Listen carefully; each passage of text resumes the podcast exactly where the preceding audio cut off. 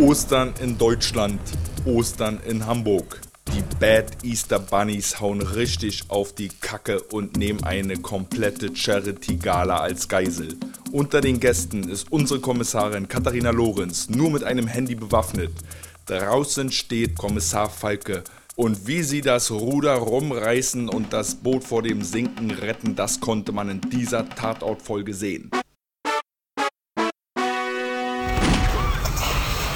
Willkommen, geneigte Zuhörerinnen, bei zum Tatort gezwungen. Zu dritt? Hallöchen, hier ist der Hosch. Ich bin der Bülow. Und der Peter. Oh, was? Peter? Als Vertretung für den Michi, der heute wieder in Tokio ist, um seiner angeworbenen Kampfsport. Ähm, Nee, ich habe gehört, die Kampfsportschule läuft so erfolgreich. Hat jetzt noch eine Flugschule gemacht. Und zwar fliegen die so, die wedeln, der hat so eine Methode rausgefunden, ganz schnell mit den Armen zu wedeln. Und dann hebt man ab. okay. Aber 1. April ist schon vorbei, liebe Leute. Wir haben jetzt äh, hier so Anfang April, ist gerade Ostern gewesen und es gab eine Event-Special-Tatort-Folge. Frohe Ostern Falke. Falke merkt man schon, man ist in Hamburg und Umland. Folge 942 mit äh, dem besagten Kommissar und seiner Kommissarin Katharina Lorenz. Ja. Und es war osterlich. Es gab nicht nur einen Osterhasen, es gab fünf plus einen rosanen. Jo. Genau. Wollte schon gerade jetzt dazwischen grätschen, wenn du gesagt hättest, es waren nur fünf. Nee, es waren ja sechs gewesen. Ein bisschen vorbereitet. Und äh, was ganz interessant ist, das ist jetzt wieder so eine Eventnummer gewesen. Wir hatten Weihnachten die Eventnummer, Tatort Weihnachtsgeld, Saarbrücken, war ja so ein bisschen komödiantisch, aber irgendwie hat es uns damals, glaube ich, doch ganz gut gefallen. Und wir können später noch die Brücke zu Saarbrücken schlagen. Und jetzt haben wir die Osternummer. Und was hat halt nicht gefehlt? Die Osterhasen, aber die waren da nicht so lieb gewesen, die waren ziemlich brutal und haben ordentlich da, wo eigentlich? In Hamburg einem- oder was? In Hamburg. In Hamburg, in einem In Hamburg in einem- Bürogebäude, zu einer Charity-Gala, ein bisschen auf die Kacke hauen, ne? Aber so storymäßig äh, quatschen wir so mal ein bisschen so die Logikfragen und die Twists durch und das Drehbuch. Also viele Logikfragen sind ja eigentlich nicht offen geblieben. Das war ja relativ gut erklärt alles, Ja. oder? Man musste Handlung- sich nachher nicht an den Kopf kratzen und fragen, was jetzt passiert ist, weil eigentlich Was heißt geklärt? Die Handlung war halt sehr übersichtlich. Die war halt Also einfach und ich muss schon sagen, auf drei Parameter zurückzuführen, denn ich habe ein bisschen recherchiert. A nach B. Nee, drei Parameter sind Ort, Held und Bösewichter. Und wir haben ein Bürogebäude, in dem die Charity-Gala stattfand. Wir haben unsere Polizistin, die, wie heißt die? Katharina Lorenz. Catalina Lorenz, genau, die war als Zivilperson unterwegs und zufällig auf dieser Charity-Gala. Und die Widersacher der Lorenz sind eigentlich fünf Politaktivisten, verkleidet als Osterhasen. Ähm, ein sogenanntes Action-Kammerspiel haben wir heute gesehen, deswegen auch diese drei Parameter. Können, kann man das daran erkennen, dass wir so ein begrenztes Setting gehabt haben? Wir waren ja nicht in der Stadt oder so. Wir waren ja eigentlich nur im Präsidium und in den Ort des Geschehens und dann vielleicht noch im Polizeibus. Genau, und äh, das Action-Kammerspiel zeichnet somit aus, dass der Und? Ort des Geschehens so ein eingekesselter Bereich ist. Ja. Genau, man kennt Stirb langsam, man kennt vielleicht auch Alarmstufe Rot und man kennt vielleicht auch Sudden Death. Wer das nicht kennt, soll es nachschauen. Äh, Das waren Beispiele, wo genau diese Geiselnehmer-Situationen zum Beispiel einem Eishockeystadion, in einem Schiff oder in einem Hochhaus stattfinden. Wir hatten jetzt ein Bürogebäudekomplex und Stück langsam ist sozusagen sagen der Klassiker des Action-Kammerspiels und da sind halt diese drei Parameter und da möchte ich jetzt kurz mal was vorlesen. Das habe ich aus Die definieren, dass es ein Kammer, Action-Kammerspiel ist. Diese Genau, und da geht es nicht ums Erzählerische, sondern um situative Entwürfe. Es geht um Ausgangslagen und deren Parameter, Räume und deren Ausdehnung, Beweglichkeit und Problemzonen, sowie die stärkenmäßige und topografische Verteilung der Kräfte und Aktionspotenziale in ihnen. Und das bedeutet halt, äh, wo gehen die Entführer hin mit den Geiseln? Das war ja plakativ, dass sie dann irgendwann entschieden haben, nachdem er die Easter Bunny erschossen hat, dass sie dann entscheiden, in die Büroabschnitte zu gehen. Ja. Also dann gibt es eine neue Umverteilung der äh, topografischen Situation, also sozusagen der örtlichen wo die Bösen und die Geiseln jetzt platziert werden, also aus diesem großen Raum, der gestürmt werden kann, werden einzelne Ka- Kambüsen, sodass man dann wieder neue Handlungen aufbauen kann. Ja. Weil jetzt interessant ist, ist, dass der Drehbuchautor im Interview auf der ARD gesagt hat, ihm ging es ein bisschen eigentlich darum zu gucken, wie reagieren Leute in einer Extremsituation. Also ihm ging es eigentlich ein bisschen zu zeigen, wie verhalten sich die Geiseln oder beziehungsweise wie verhält sich unsere Kommissarin in dieser Situation. Ja. Also ja nicht mal so die Actionnummer dann auch eigentlich. Aber so viel, wie verhält sich, also die Geiseln haben sich ja gar nicht verhalten. Also Na von war ja äh, eigentlich relativ wenig, außer irgendwie Was machst du, wenn dein Mann dann die Frau des erschossen ersten wird? Opfers, okay, das war relativ eindeutig dargestellt. Oder wenn du mal auf Klo musst, oder wenn du doch mal was sagst und dir eine Schelle fängst, oder wenn die anfangen, dich dann noch zu bepöbeln oder so. Also ich muss dazu sagen, ja, also ich kenne ja nur große äh, Beispiele des äh, Actionkammerspiels und ich muss dazu sagen, dass dieser Film mir nichts dazu Neues beigetragen hat. Eher würde ich so ja negativ dem Film ankreiden, dass er sich einfach unterhaltsame Versatzstücke richtig rausgeklaut hat. Ja. Also ich möchte da gerne anspielen auf den Osterhasen-Lady, die da aus dem Osterei springt. Ja. Und wer mal Alarmstufe Rot mit Steven Seagal geguckt hat, der kann sich vielleicht noch an Erika Ellenjak erinnern. Ja. Sie war in der Torte die ganze Zeit Stimmt, in diesem in Schiff. Torte, ja. Und die hatte dann Glück, dass sie, äh, als sie aus der Torte hüpft, nicht die Terroristen vor ihr stehen, sondern Steven Seagal. Und der guckt sie erstmal blöd an, weil sie ist der Babu sich in dem Film. Und, und Steven Seagal hat wieder sein Golem-Gesicht aufgesetzt und fragt sich, was sucht diese Tante? erstmal. Genau, und da hat sie dann Glück gehabt und wird nicht direkt erschossen, sondern wird von ihm sozusagen im Schnelldurchlauf trainiert und, und hilft ihm dann so ja bei den Terroristen überwältigen. Und in diesem Falle fand ich das schon sehr platt, dass dieser Autor da sich einfach er kannte, ohne Alarmstufe Rot, würde ich sagen, gäbe es diese Osterei-Szene nicht, weil auf die Idee kommen würde ich nicht, wenn ich eine Charity-Gala, würde ich nicht als Versatzstück einer Charity-Gala Ja. so ein Häschen aus dem Ei springen ein lassen. bisschen billig. ja, die wirkte auf jeden Fall Also sehr die- deplatziert. Ja, vor allen Dingen ja so reingeklebt, weil äh, Um ist nicht Effekt ist- authentisch, dass man so einen Osterbunny aus, auf so einer Flüchtlingshilfe-Gala aus dem Ei springen lässt, oder? Ja, er wollte einfach diesen witzigen Effekt haben. Ja. Äh, was für mich dann aber auch noch ein bisschen unlogisch gewesen ist, ist der Anfang mit der Iranerin. Also wie passt die Story dieser Flüchtlingsfrau da eigentlich in diesen Tatort drin? Ich So- fand die ganze Szene total merkwürdig. Also erstens sitzt dann eine Iranerin, die anscheinend ja auf dem Präsidium ist, weil sie aufgegriffen wurde und keine Aufenthaltsgenehmigung hat. So wirkte das für mich. Mhm. Aber sie war dann ja nicht nur einfach ein normaler Flüchtling, sondern sie war dann gleich politisch Engagiert. Verfolgte, die eigentlich deswegen aus ihrem Land flüchtet, weil sie halt kritische Fotos macht und Mhm. wird dort aber, also diese ganze Szene war, war so überspitzt, dass ich es eigentlich nur albern fand. Noch obendrauf macht der Kommissar dann eine Schublade auf und holt irgendeine geheimnisvolle Visitenkarte raus und sagt, wenn Sie sich an diese Person, die können Ihnen helfen. Das Ja, mir echt, wendet sie ja, das ist mir echt, echt Lachen Muss man da die ganzen so. Hamburg und Umgebung Falke-Tatort gesehen haben, zu, um zu wissen, wer, wen er da hat als Atze oder was? Naja, oder hier wurde ein bisschen geplantet und das ist eine serienübergreifende Handlung, die vielleicht noch weitergeht. Mehrere Indizen dafür gibt es auch. Wir haben ja, es geht mal wieder um alles. Ne? Es geht wieder um Rüstungsindustrie. Wir hatten die vorletzte Folge, äh, Falke, wo es auch um Rüstungsindustrie Ja. ging mit den Drohnen.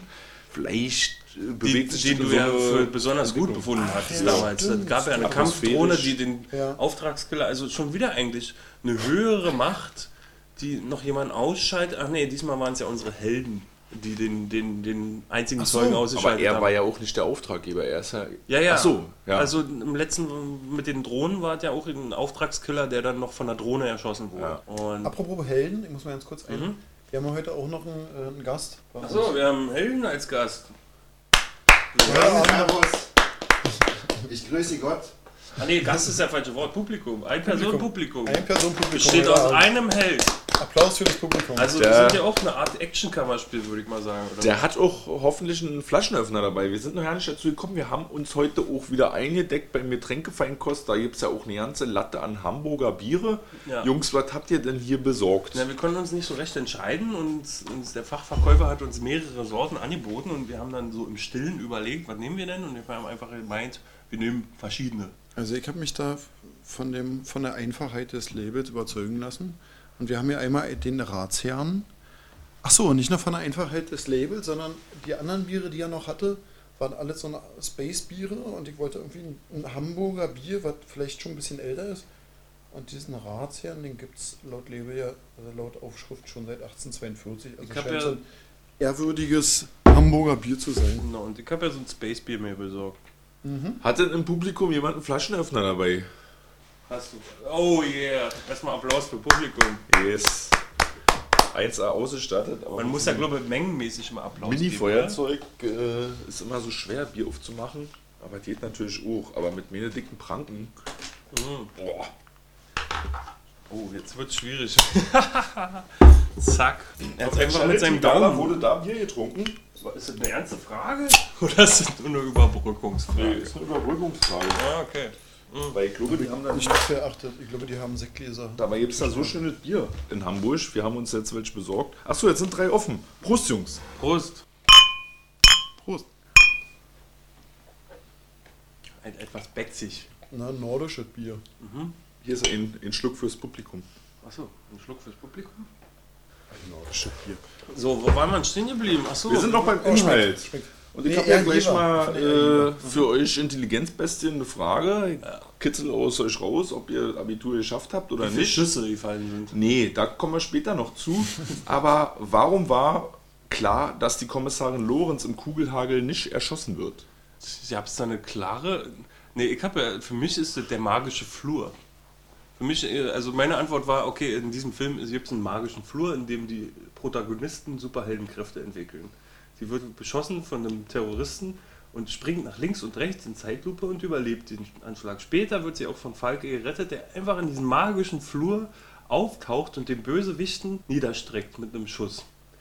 Und Und deswegen der, ist meine magische, Antwort. Und der magische Ballsaal mit den Du über meinst ja 100 eher Schüssen? den, genau. Ballsaal, die Ja, da war sie ja vorher im magischen Flur und hat noch ihre magischen Zauberkräfte aus dem Flur mitgenommen in den Ballsaal.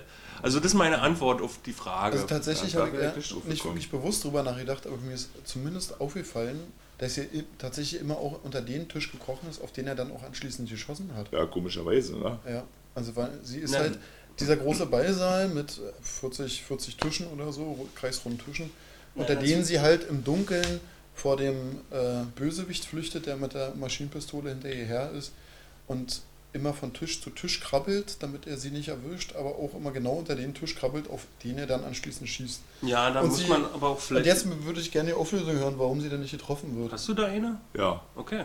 weil sie in der nächsten Folge noch dabei ist. Ah! Katharina Lorenz äh, ist, hat nächste Folge ihre letzte Folge. Also da ist sie nochmal dabei. In der Folge muss er also leben. Deshalb konnte sie in dieser Folge nicht erschossen werden. Okay. Ganz einfach. Aber ich muss dazu sagen, der Stiller hat ja halt auch in, hat ja den Film 2014 schon in einem Kino in so, so einem Filmfestival vorführen lassen und auch äh, Publikumsgespräche zugelassen. Wir sprechen vom Drehbuchautor, der gleichzeitig auch der Regisseur ist. Genau, und der hat Thomas halt gesagt, ähm, es gab keine Zeit für Improvisation und es musste alles streng abgefilmt werden und vielleicht war das dann auf, auf die Schnelle nicht besser zu machen. Der, er hat den zeitlichen Rahmen bemängelt, ja. Den Ja, er genau. Zum Drehen des Tatorts. Dass es früher irgendwie Die 32, für 32 Tage Genau. waren oder so und jetzt nur noch 21 Also es ist ja der, die alte 23. Leier, die kritisieren ja viele Beteiligte am Tatort. Also der Stille hat es auch mal erwähnt gehaben könnten. Okay. So oder so würde ich mal jetzt behaupten, war diese Tatortnummer von der Story her nicht so der Kracher gewesen. Ähm, was eigentlich ein bisschen komisch ist, weil ja, Thomas Stiller, der macht Drehbuch und macht gleichzeitig Regie, was bisher immer so ein bisschen ein Garant dafür gewesen ist, dass es eine relativ runde Sache wird. Ihr hörtet doch zum Inhalt, wenn ich jetzt mit den Weihnachtsmännern komme. Ja. Ja. Weil eigentlich hat er ja als Drehbuch, das hat er auch in diesem Oldenburger Film, Filmfestival zum Besten gegeben, dass es ja eigentlich in der Drehbuchfassung Weihnachtsmänner waren. Und dass der Norddeutsche Rundfunk gemeint habe, dass acht Tote, somit haben wir eigentlich einen Bodycount, Bodycount. ähm, schon mal hinter uns gebracht. Acht Tote sind es zusammengefasst in diesem Tatort. Ähm, äh, dem NDR zu viel waren an Gewalt und Mord. Und deswegen hat er kurzerhand aus den Weihnachtsmännern Osterhasen gemacht. Im Drehbuch. Ja. Und dann wurde das sehr schnell abgefilmt überrascht, also un, ungewöhnlich schnell. Vom Drehbuch bis zur Verfilmung ging sehr schnell. Also ist alles 2014 Aber das verstehe ich jetzt nicht. Also, ihn war das zu blutig. Für Weihnachten, aber für Ostern ging es klar. Ach so, es sollte wirklich- eigentlich ein Das Weihnachtstatort ist werden. eigentlich ein Event-Tatort. Sollte eigentlich ein richtiger Event-Tatort. Deswegen ja auch der Vergleich mit dem anderen Weihnachtstatort, der ja anders angelegt war als die anderen Tatorte. Ja. Der auch eher komödiantisch. Und dieser sollte halt auch ein Event-Tatort sein. Mhm. Das ist extra so angelegt. Ja. Das ist also nicht so. So, und dann war das eine relativ, dann war eine kurzfristige Entscheidung zu sagen, okay, jetzt machen wir dann doch Osterhasen. Ja.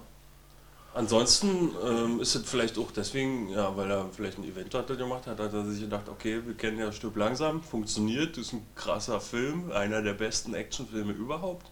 Warum nehmen wir einfach nicht diese Grundprämisse und kleben die Tatortkommissare da rein? Ja, ich frage mich trotzdem, warum es so schlecht geworden ist. Also Mhm. selbst mit wenig Zeit, das haben ja auch irgendwie alle und Mhm. dann halt noch der Drehbuchautor, der gleichzeitig eigentlich Regisseur ist, der vielleicht dann auch noch was hätte gerade biegen können.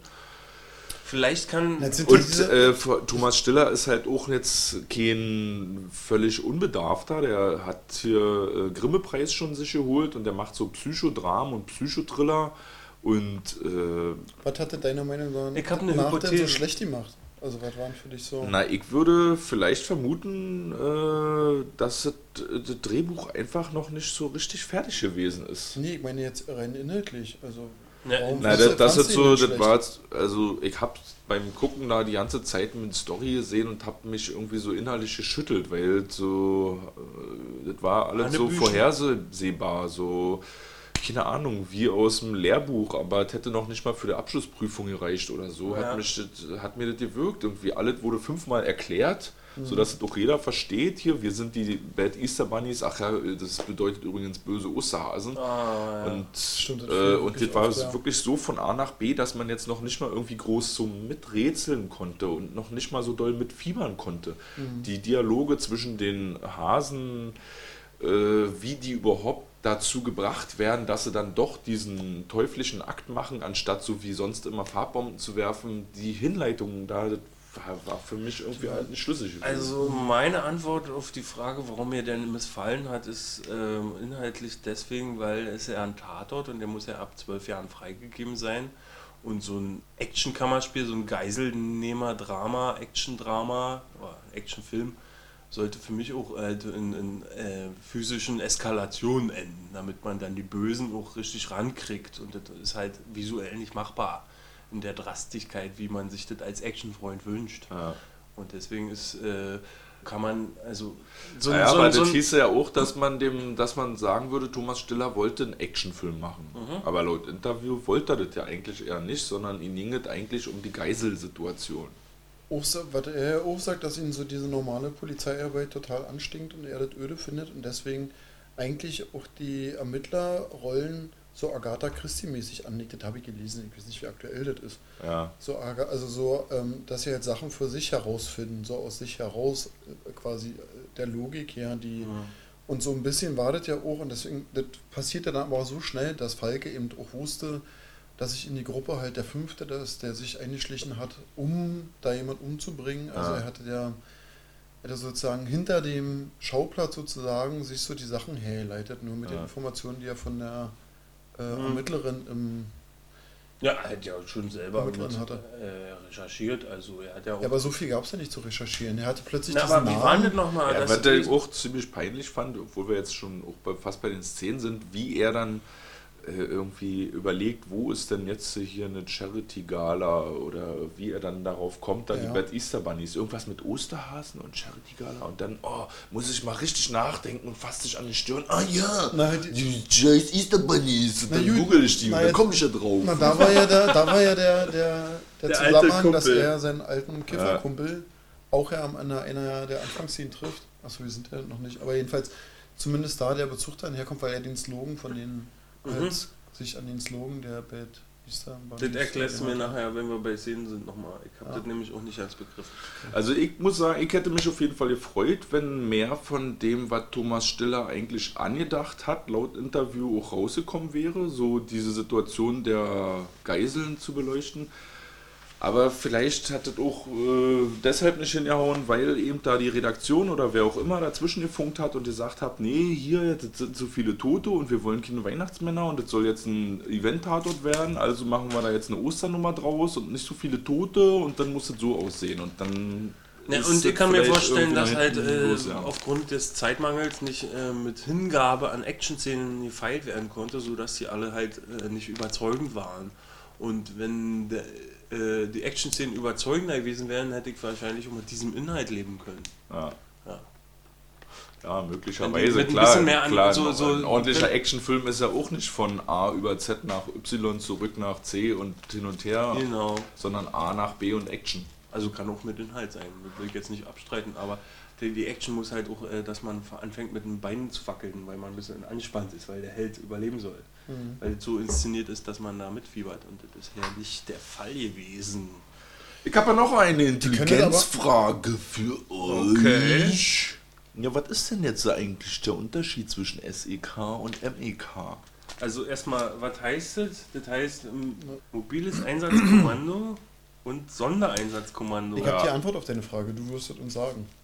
Nee, ich will auch erstmal Hypothese anstellen. Ja, Also, äh, was heißt das nochmal? Mobiles Einsatzkommando. Mobil, na, das ist halt das Einsatzkommando für so bescheuerte Politaktivisten, die sich als Osterhasen verkleidet. Sondereinsatzkommandos für äh, Terroristen, die eine Atombombe noch in der, in der Aktentasche haben. Also so das- ich das. Dass SEK noch ein Level höher ist, oder was? Ja. Okay. Nee, ist nicht ganz so. Ja. Das mobile Einsatzkommando, das ist spezialisiert vor allen Dingen auf möglicherweise auch noch flüchtende Täter, also gerade auch so Geiselnahmen und wo dann noch von A nach B. Ah, Okay. Und Sondereinsatzkommando macht nicht nur, ist nicht nur in akuten Gefahrenlagen tätig, sondern auch überwachend. achso. Also sie stehen auch ein bisschen dann hinter den Dingen. Das habe ich übrigens aus der Bild-Zeitung, die sich dieser Frage auch gewidmet hat. Also ist es ähm, MEK einfach nur so, die kommen hin und hauen mit der Axt drauf und das SEK ist noch, die tippen noch in die Schreibmaschine dazu. Die haben vorher schon in eine Schreibmaschine Genau. getippt und wissen eigentlich schon, was los ist Ja, vielleicht. okay, ja, okay. Das mobile Einsatzkommando kommt dann, wenn konnte man nicht vorhersehen und mh, sind vielleicht noch unterwegs mit dem Auto. Und jetzt noch KSK. Kommando Spezialkräfte. Das sind wahrscheinlich die für die ganz harten Fälle, wo nicht mehr Schreibmaschine und nicht mehr Pistole reicht. Da muss noch mehr. Na, ist KSK noch Polizei oder ist das nicht so. Militär? Das Die kommen dann vielleicht Google. im nächsten Hamburger Umgebungstatort. So, und dann habe ich auch gleich noch Breaking News. Der Bodensee-Tatort ist ja jetzt zu Ende, ne? Oh, Bodensee. Willst du mich jetzt. Also ist bald vorbei? Ne, ist ja bald vorbei. Ist jetzt Aha. nicht neu. Jetzt. Ja. Haben wir schon besprochen. Ja. Jetzt der Nachfolger steht jetzt schon fest. Es wird einen Tatort auf Mallorca geben. Ach, Und Jürgen Drews wird eine tragende Rolle spielen. Mm, Jürgen Drews als Ermittler. ja, nee, sag das jetzt. Sag mal die Ja, Antwort. Nee, April, April. Ja, nee, ernsthaft? das ist ein Scheiße. Aber hast du das wenigstens selber ausgedacht? Nicht mal selber ausgedacht, Alter. Nee, aber fand ich so gut und habe ich auf dem Tatort-Blog gelesen. Ich habe es ja auch erst für bare Münze genommen und habe gedacht, ach du Scheiße, aber eigentlich irgendwie auch logisch so ein bisschen. Wenn man ist ja mal wirklich eine Invention. Aber ist ja nur ein April-Scherz gewesen. Und ich habe den jetzt hier nochmal nachgelegt, weil wir ja direkt am 1. April jetzt nicht auf Sendung gewesen sind. Ja, okay. so, gut. Haben wir das. Breaking News war das sozusagen. So, gehen wir mal langsam über dazu die Figuren zum Bodycount. Du hast ihn ja eben schon mal ange äh, erwähnt. Wie viele hast du gezählt? Acht. Also eigentlich sieben und den achten habe ich mir dazu auch Ich hab neun. Wie du hast neun. Neun? Ja. Wer ist denn der Neunte? Boah. Also wir haben den Doorman, der Ja. wahrscheinlich erschossen wird. Wir haben den Rüstungstypen, der erschossen wird. Wir haben den Showgirl. Ja. Ja, dann haben wir fünf Bunnies. Ja. Dann sind wir bei acht schon. Und dann den SEK-Maulwurf. Achso, stimmt. Sind wir bei neun. Du hast den Doorman, Den Doorman, du hast die, äh, den Rüstungstypen, Rüstungstypen. Showgirl, Falsch mitgezählt, Showgirl. Fünf Stimmt, Easter fünf Bunnies. Und acht, genau, plus den sind neun, stimmt. Neun Tote. Okay, mein Freund, Alter. Ich habe nämlich auf diesem Tatort von uns von acht Toten gelesen. Ja. Dann ich, bin ich davon ausgegangen, der Doorman ist der. Ich habe ja sieben. Ach so, Ey, das da kann natürlich sein, richtig dass sie-. Es kann ja sein, dass sie den ja nicht dazuzählen, weil man sieht ja nicht, ob er umgebracht wird oder nicht. Man kann es ja nur vermuten. Ja. Ja, aber den Insofern- habe ich ja einfach für mich dazu gezählt. Also sind es neun. Ich bin Ja. dabei. Ja, sind es acht, die man sieht und eine und der Ja. neunte als Der vermutlich Doorman. tot. Ja, vermutlich tot. Weiß man ja nicht, ist ja offen. Du siehst ja nicht, ob er ihn erschießt oder nicht. Ja, krass. Was daran bemerkenswert ist, ist, dass der Falke bisher überhaupt in seinen fünf Tatorten nur zweimal geschossen hat. Und Echt? jetzt, so? äh, und jetzt glaube ich, zum dritten Mal und dann Ah. auch gleich noch so viele Tote. Und äh, Hat sie geschossen? Also außer Ja. den, nee, den. Nee. Nee, aber hat sie. Lorenz wollte schießen, aber Patrone, Magazin war leer. Magazin leer. Äh, bei so vielen Toten ist auch naheliegend, dass es eine Menge Schüsse gegeben hat. Und da toppt dieser Tatort den Til Schweiger Tatort, seinen allerersten. Aber Schüsse zählen geht nicht. Du kannst die Schüsse nicht zählen. Ich- Ja, habe ich mich ja schon gefragt, Ich- ob ich du wollte vielleicht ja wieder so- versucht hast. Also wie viele Schüsse, wie viele Schüsse waren es? Ich kann es nicht sagen. Ich wollte, ich habe echt probiert. Ich habe so ja äh, Audiospur aufgenommen und, und versucht die Wellenform in Zeitlupe. Aber das war bei der Eröffnungsszene schon nicht mehr möglich, weil die da sind zwei Maschinenpistolen und drei Pistolen gleichzeitig auf Zielscheiben schießen, da kannst du nicht mehr erzählen, Alter. Da ist nur noch. Ja. Also ich habe mich echt bemüht, aber hat nicht geklappt. Ja, was schätzt er denn? Boah, wie was Naja, Schüsse min- gefallen? mindestens, Ja! mindestens neun. Ich sag 387. Naja, ich, ich sag mal nur so viel, bei Til Schweiger damals sind nur 450 gefallen. Mhm. Und wir haben jetzt mehr. Okay, dann sag ich äh, 563. Nee, wir sind bei etwa 600 Okay. Schüssen, die Aber auch nur wurden. etwa. Ja. Selbst auch die konnten Etwa. am Set auch nicht Das heißt, nachzählen, wir wie viele hätten Hülsen da. Hätten auch 563 sein können. Kann sein. Sag ich doch. Also richtig, Bülow. Ja, darauf Prost.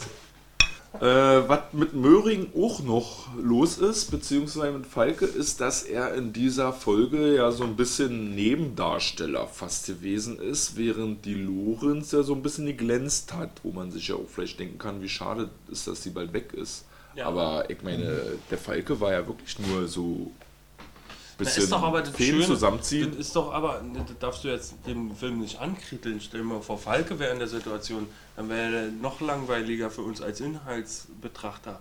Weil so war immer schön, dass die Nebenfigur auf immer in die Geiselsituation gekommen ist. Ja. Und nicht unser Falke schon wieder. Also nicht der Bruce Willis, sondern die zweite Geige sozusagen. Die Blondine, die Sondern- eigentlich nur am Rechner sitzt.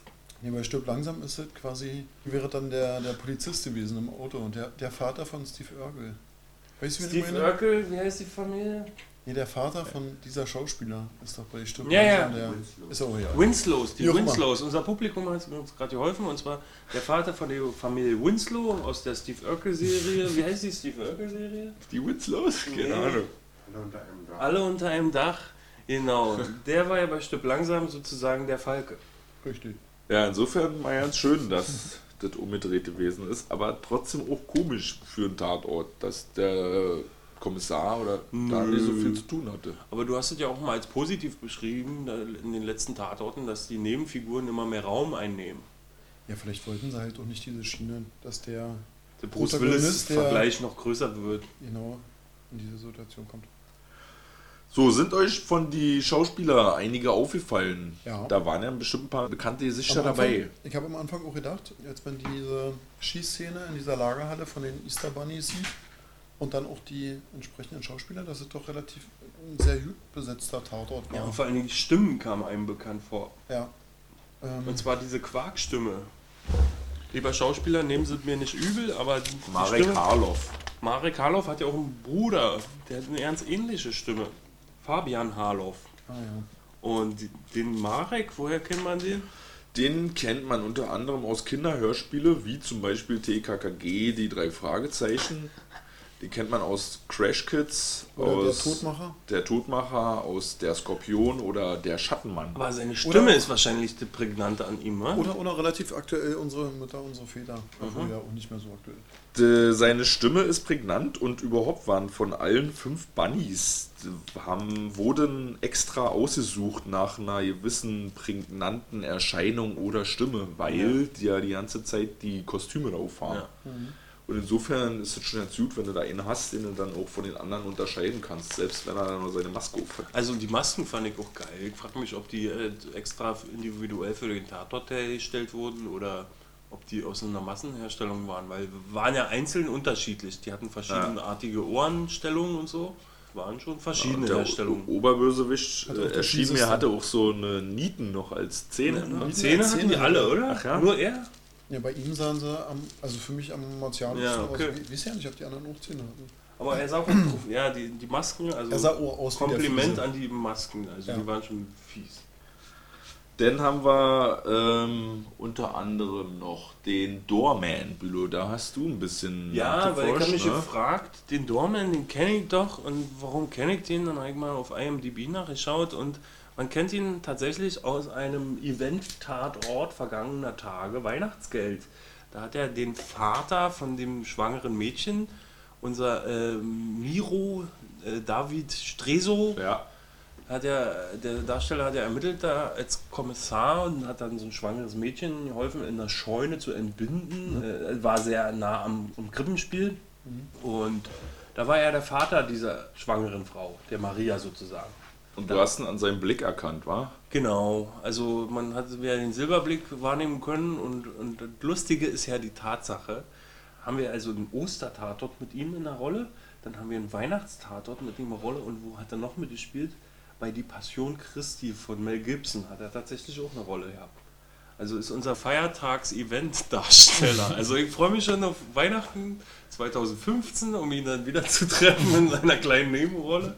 Äh, auf wen ich mich, äh, über wen ich mich gefreut habe, war der Hase Joachim, der von Milton Welch gespielt wurde. Der hatte, glaube ich, äh, auch einen Schnauzbart da in der Folge.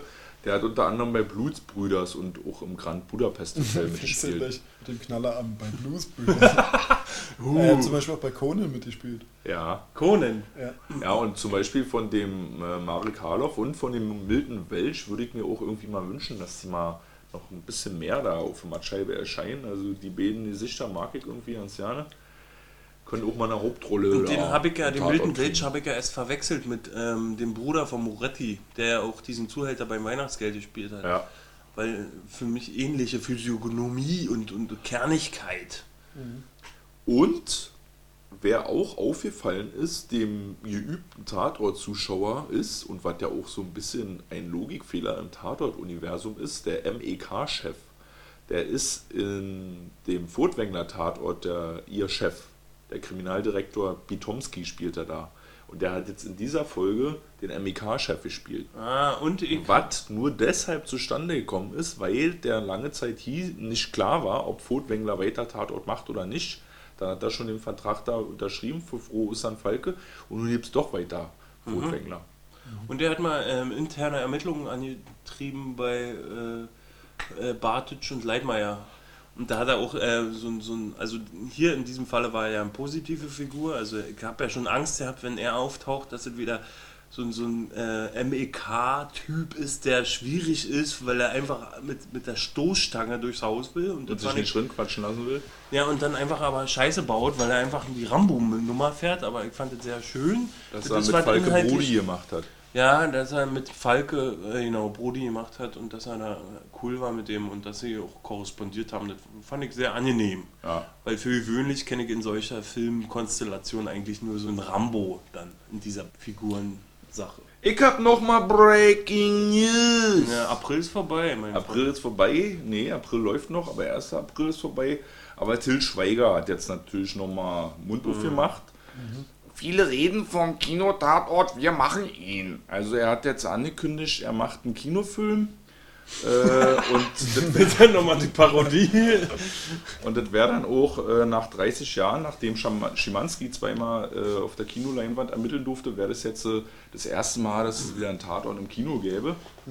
Ja, aber da kommen Und- die Münsteraner ins Spiel. äh? Ja, Äh? aber so. selbst die sind da über die Planungsphase noch nicht hinaus. Ne? So. Also wurde auch alles angedacht, aber da ist noch nicht in trockenen Und bei Tüchern. ihm schon, oder was? Naja, mit Til Schweiger hast du einen der erfolgreichsten deutschen Kinomacher der letzten Jahre. Könnte wahrscheinlicher werden, dass er nochmal dick auf haut. Deswegen überlege ich mir auch, warum äh, so, ein- so, so ein Nick Chiller Tatort vielleicht ein bisschen besser rüberkommt als so ein Hamburg. Weil ja vielleicht, äh, kann ich mir vorstellen, ist so eine Hypothese, dass dann so ein Schweiger auch nochmal Kohlen und Zeit, Drehtage mit reinschießt aus seinem eigenen Portemonnaie. Ist einfach nur so eine Hypothese, damit er sagt, das wird ein geiler Action-Blockbuster. Und eine andere Mutmaßung gibt es dazu auch noch, weil Anfang 2017 steht die tausendste Tatortfolge an, die Jubiläumsfolge. Und dass, wenn er seinen Film dann 2016 rausbringt im Kino, dass der dann 2017 als tausendste Folge vielleicht im Fernsehen gezeigt wird. Also die TV-Premiere. Aber das ist nicht die das Helene deine Fischer Vermutung? Nummer. nee, ist nicht Helena Fischer. Davor kommt erstmal Helene Fischer am Tatort. So, Quote war nicht so doll.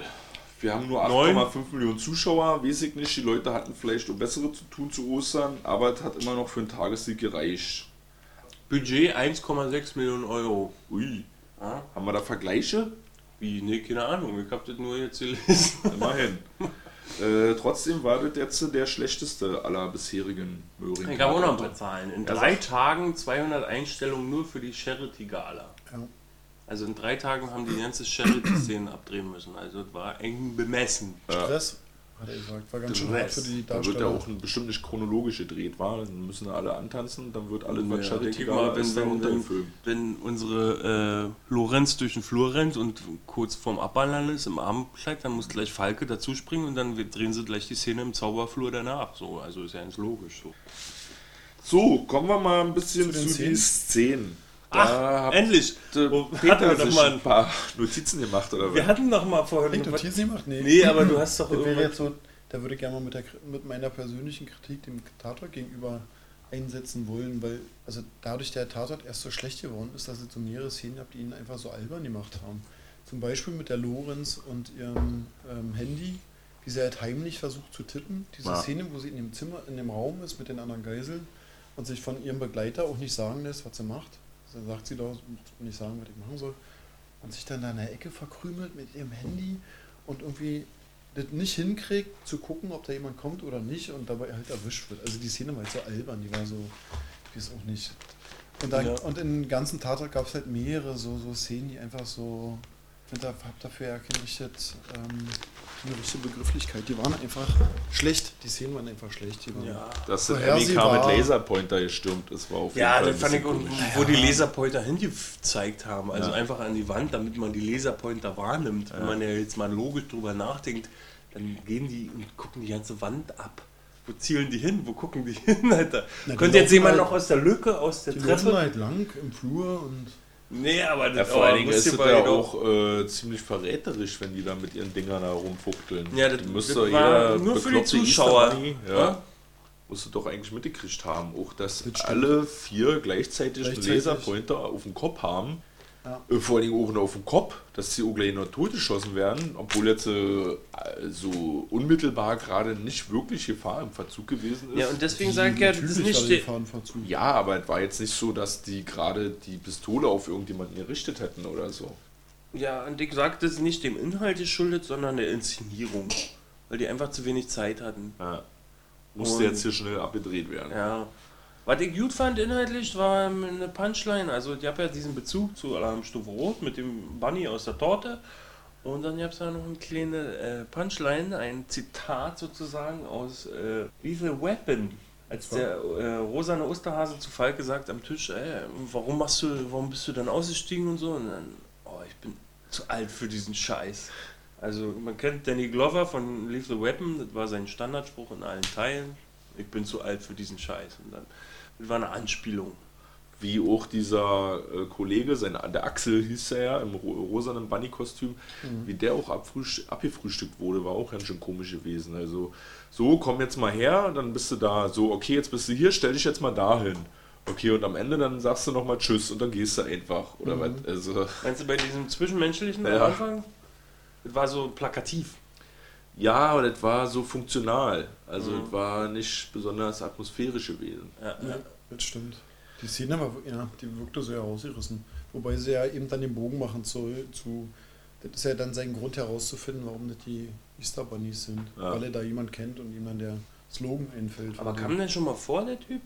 Der Axel? Nee, Nee. kann ich mich jetzt nicht dran erinnern. Ähm, was als stimmungsmäßig mh, schon ich dem Tatort aber auch zugute halten muss, äh, sind so vor allen Dingen die Szenen im den Büroräumen dann oben gewesen. Also da fand ich jedenfalls, kann man der Idee von Thomas Stiller am allernächsten so ein bisschen so zeigen, wie die Leute da drauf sind, wie die da zusammengefärscht sitzen in dem, auf dem Boden, in den Büroräumen ohne Licht. Das hat für mich schon eine gute Atmosphäre erzeugt. Und zum Glück ist die Lorenz auf Klo gegangen. Das hätte einerseits die Entdeckung von unserem ähm, Darsteller, der ähm, Frank, der Thomas Saarbacher, der hat ja dann entdeckt, dass sie diejenige ist, die wahrscheinlich Polizistin ist, weil er sich an ihren Klogang erinnert. Da gab es einen Zeitlupen-Flashback von ihm, so wie sie im Spiegel mit ihm Auge in Auge guckt. Ja, Und dann gab es nochmal von ihr dann rückwirkend ähm, die Erkennung des Handys mit diesem mit dieser Schlangen Mit dem Handycover, ja. Genau. Und dass sie den dann entlarvt. Also, das fand ich wiederum schön. Das, ja, das fand ich, ja genau, so was hätte mehr gebraucht. Ich hätte mir auch gerne gewünscht, dass sie zum Beispiel, dass man auch, dass man auch gezeigt hätte, wie sie ihre Schuhe heimlich auszieht. Alles so mit Zeitlupen und so. Dass sie richtig geil, also so, also ich hätte es mir gerne noch ein bisschen aufgebauscht gewünscht. So. dass sie sich richtig Mühe gibt, Also da ich kann mich ein undercover-mäßig abzugehen. Naja, das, das, das die Stilisierter Absatz, irgendwie. Ja, ja, dass So. die Absatzschuhe, die sie da abstreift, die waren dann weg, als Ja. sie da durch den Flur rennt. Und ich habe dann geguckt, was, du kannst doch nicht mit Absatzschuhen durch den Flur rennen. Und da waren sie aber weg, was ja logisch ist. Ja. Habe ich mir auch nicht weiter im Kopf drum gemacht. Aber ich hätte mir ja gewünscht, dass man solche Details so Hongkong-Kinomäßig in Close-Ups und in Zeitlupe und so heimlich ein bisschen aufbauscht. Dann Ja, aber für sowas hat dann vielleicht am Ende wirklich die Zeit ja, nicht erreicht. ja. Der Cutter, vielleicht war der Cutter kacke. Der hat ja keine Zeit. So, liebe Leute, die Schulglocke bimmelt jetzt langsam. Äh, wollt ihr so vielleicht nicht. noch irgendwas raushauen? Ansonsten schreiten wir langsam zum Abschied über. Ja, also viel, viel Ja, Erfolg, Michi, Grüße bei der an- Flugschule, oder? An Hongkong, Michi. Ja. Der ist ja auch eigentlich direkt dahin geflogen, also ohne Flugzeug, oder? Ja, ja. Wo wir gerade schon bei Vögeln sind, Twittermäßig gibt es auch nicht so viel zu berichten. Die Leute haben da überwiegend abgekackt, aber waren schon ein paar lustige Tweets dabei, wie es halt immer so ist bei einem schlechten Tatort. Und nächstes Mal kommt der neue Franken-Tatort. Wer sind die? Eine ganz neue Nummer mit diesem Giesbert, der in Ach den so. Münchner Tatort mal mitgespielt hat und dann waren die Leute so geflasht von ihm, dass sie ihm einen eigenen Tatort gewünscht haben und jetzt äh, hat er da seinen neuen Ein Tatort gekriegt. Franken-Tatort, wo, wo spielt er denn genau? in Nürnberg. Ah, okay. So. Damit haben wir jetzt äh, Ciao gesagt sozusagen. Ne? Prost, Jungs. Prost. Prost, ihr Süßen. Und tschüss. Ciao.